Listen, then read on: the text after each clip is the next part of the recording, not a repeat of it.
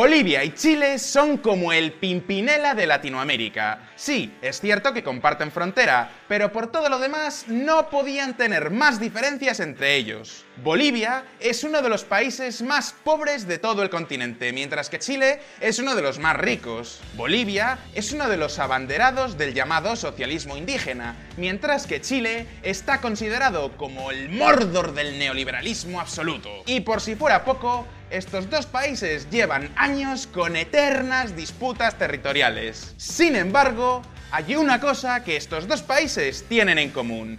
Sí, amigos de VisualPolitik, estamos hablando del oro blanco. Esto es la hostia. No ese oro blanco, me estoy refiriendo al litio el metal que se encuentra en las baterías de vuestros teléfonos móviles, vuestros ordenadores portátiles y esos coches eléctricos que probablemente en muy poco tiempo inundarán las ciudades y carreteras de todo el mundo. Lo llaman el nuevo petróleo, el metal más ligero de la tabla periódica. Su valor se ha multiplicado por 10 en las últimas dos décadas y su demanda no para de crecer entre el 60 y el 80% de las reservas conocidas están en lo que ya se conoce como el Triángulo del Litio. Una zona que comprende parte de Argentina, Bolivia y Chile. En estos países el litio no solo es abundante, sino que además está muy cerca de la superficie y es muy fácil de extraer. Dicho de otra forma, esta zona puede convertirse rápidamente en una especie de nueva Arabia Saudita del oro blanco. La forma en la que se encuentra se encuentra en desiertos de sal, lo que se conoce como salares. Y eso es muy distinto que sacar el litio de rocas duras es mucho más barato y más eficiente. De estos tres países, Bolivia es el más afortunado. El llamado Salar de Uyuni tendría entre dos y tres veces más recursos de litio que los yacimientos de Argentina o Chile. Sin embargo, pese a tener los mayores yacimientos de litio, Bolivia es el país que menos mineral está produciendo. Así que la pregunta es, ¿qué está ocurriendo en Bolivia? ¿Por qué nadie quiere explotar sus minas de litio? Hoy vamos a responder a esta pregunta, pero antes vamos a ver un poco de historia. ¿Un nuevo Potosí? Los que lleváis tiempo suscritos a VisualPolitik ya sabéis que tener muchos recursos naturales no significa que vayas a ser rico. En Bolivia lo sabe muy bien. Este país tiene todos los recursos naturales que os podáis imaginar. Sal, plata, litio, gas natural y sin embargo, Bolivia es uno de los países más pobres de Latinoamérica. Durante siglos las minas de plata de Potosí financiaron toda clase de gastos por parte de la corona española durante el siglo XVI y XVII. De hecho, todavía en España decimos esto vale un Potosí cuando queremos decir que algo es muy caro.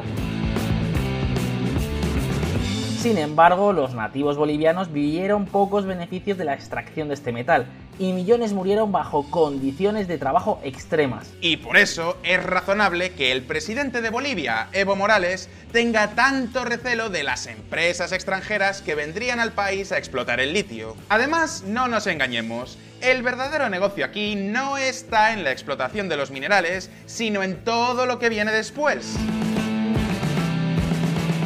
Para que os hagáis una idea, mientras hacemos este vídeo, la tonelada métrica de litio cotiza en el mercado a unos 9.000 dólares. Sin embargo, si tomamos ese litio en bruto y lo convertimos en baterías para teléfonos móviles, por ejemplo, tendríamos unos ingresos de entre 1,5 y 5 millones de dólares. Por supuesto que este es un cálculo muy aproximado y que habría que tener en cuenta otro tipo de gastos, pero la comparativa es muy ilustrativa y eso es lo que explica estas noticias. El presidente Evo Morales inauguró en 2013 la primera planta de carbonato de litio y en febrero de 2014 la primera planta piloto de baterías de ion de litio. Pero no solo eso, en Bolivia el litio está nacionalizado. Eso significa que si tienes una empresa privada de minería y quieres operar en suelo boliviano, tienes que asociarte con el gobierno y crear una nueva compañía público-privada. Y esta nueva empresa cobraría dinero por abrir la mina, instalar las máquinas, explotar el mineral, etcétera, etcétera, etcétera, pero el litio que sacaran de la mina no les pertenecería a ellos, sino al gobierno de Bolivia, que es el único que tiene derecho a venderlo. Y os preguntaréis, ¿por qué Bolivia necesita estas empresas extranjeras para extraer el recurso natural? ¿Es que no pueden hacerlo ellos mismos? Lo cierto es que no. La minería de hoy en día no tiene nada que ver con el típico señor que nos imaginamos que va con un pico y una pala a picar piedra. Hoy en día se utilizan máquinas de alta tecnología y sobre todo ingenieros muy bien preparados. Y en un país pobre como Bolivia esas cosas escasean. Eso significa que desarrollar tu propio sector tecnológico minero llevaría décadas. Y por eso es tan importante contar con empresas que ya conocen cómo se explota el litio, cómo se extrae, cómo se vende en el mercado internacional y tienen las máquinas y el personal cualificado. Y por eso, incluso Evo Morales, que ya sabéis que no es precisamente un gran amigo de las multinacionales, ha tenido que salir a buscar inversores. El momento que tengamos la gran industria del litio, Bolivia va a decidir el precio del litio para todo el mundo. Y ahora quiero decirles, estados o empresarios privados expertos en litio ya pueden sumar.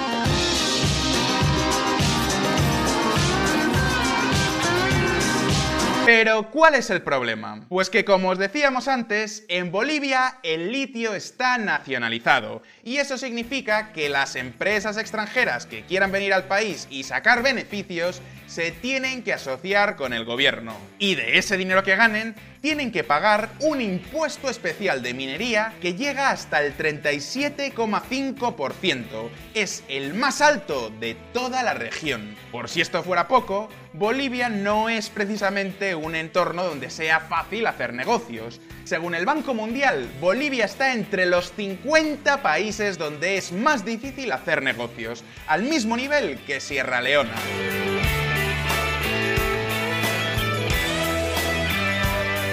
En otras palabras, que si tuvierais que invertir vuestro propio dinero en minería de litio, os iríais a Bolivia o os buscaríais otro país. Pues bien, eso explica por qué, aunque Bolivia sea el país con mayores yacimientos de litio, sea el que menos mineral está explotando hasta la fecha.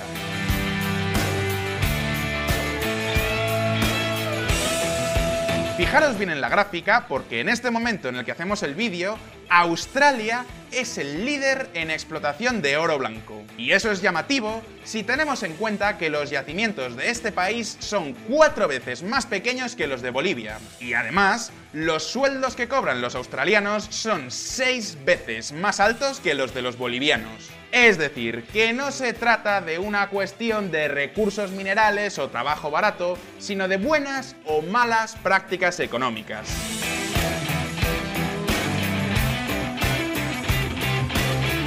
Pero esperad un momento porque este no es el único problema. No olvidéis que la gran ambición de Evo Morales es que Bolivia se convierta en un líder en fabricación de baterías de litio. Pero ¿cómo pueden conseguir eso sin empresas extranjeras que se instalen en el país? Sí, ya lo sé, el gobierno si quiere puede construir una fábrica de baterías. Por supuesto que puede hacerlo, pero la tecnología, las patentes y el conocimiento sobre cómo se hacen estas baterías pertenece a empresas como Samsung, Panasonic o Tesla. Y sin la colaboración de estas compañías, Bolivia tendría que invertir décadas en I D para poder llegar a competir en el mercado internacional. Y ahora os preguntaréis, ¿qué es lo que están haciendo en Chile? ¿Lo están haciendo mejor que los bolivianos? Ahora lo vamos a ver. Chile tras los pasos de Bolivia. Durante años, Chile ha sido conocido como la Disneylandia del libre mercado. Concretamente, su sector minero era uno de los más libres que existían en el mundo. Hablamos de un país cuyo principal sector económico es la explotación del cobre. Y por eso, en el año 1981, la dictadura de Pinochet sacó la llamada Ley Minera que permitía que las empresas privadas pudieran tener el 100% de la propiedad de las minas. Como os podéis imaginar, esta legislación disparó la inversión extranjera en el país. De repente llegaron montones de empresas como la australiana BHP Billington o la Suiza Extrata. Y sí, ya sé lo que estáis pensando, que todas estas multinacionales llegaron al país, saquearon sus recursos y lo dejaron sumido en la pobreza, ¿verdad? Pues os equivocáis. Todas estas empresas canadienses, suizas o australianas llegaron a explotar el cobre, sí, pero también ayudaron a financiar muchas empresas nuevas, con sede en Santiago de Chile, trabajadores chilenos y presidente chileno. Hablamos de compañías como Minera Escondida o Antofagasta Minerals. En realidad, gracias a esta oleada de inversiones extranjeras, Chile cuenta hoy con un sector minero de importancia internacional. De hecho, muchos de esos ingenieros que faltan en Bolivia viven en los mejores barrios de Santiago de Chile. Y eso significa que desde el primer momento los chilenos contaban con una posición de ventaja para poder liderar esta carrera por el litio. Sin embargo, en el año 2016, la presidenta del país, Michelle Bachelet, dejó muy claro que este mineral era un caso especial.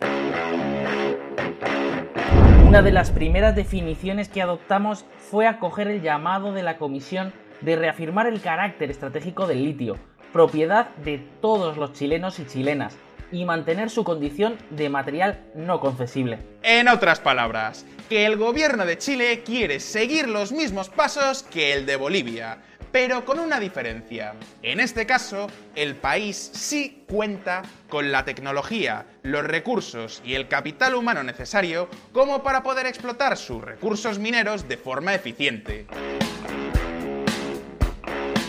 Por supuesto que muchas de esas empresas extranjeras que estaban dispuestas a invertir en el país han perdido el interés. Pero la economía chilena ya cuenta con sus propias compañías. A eso hay que sumarle el hecho de que hasta el año 2014 los otros dos países que conforman este triángulo del litio, Bolivia y Argentina, eran mucho peores para la inversión. Y como ya sabéis, en el país de los ciegos, el tuerto es el rey, así que Chile jugaba con una gran ventaja.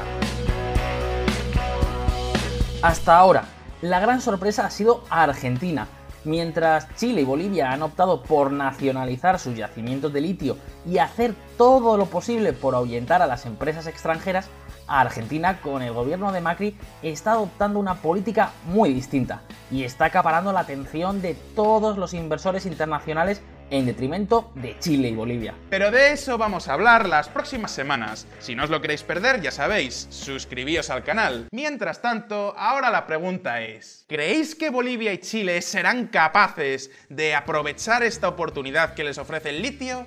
¿O será Argentina quien gane la carrera? Podéis dejarme vuestra respuesta en los comentarios. Mientras tanto, si queréis conocer más a fondo todos los cambios que está realizando Evo Morales en Bolivia, haced clic en este vídeo. Y si os ha gustado este vídeo, dadle a like y nos vemos en el próximo. Un abrazo y hasta pronto.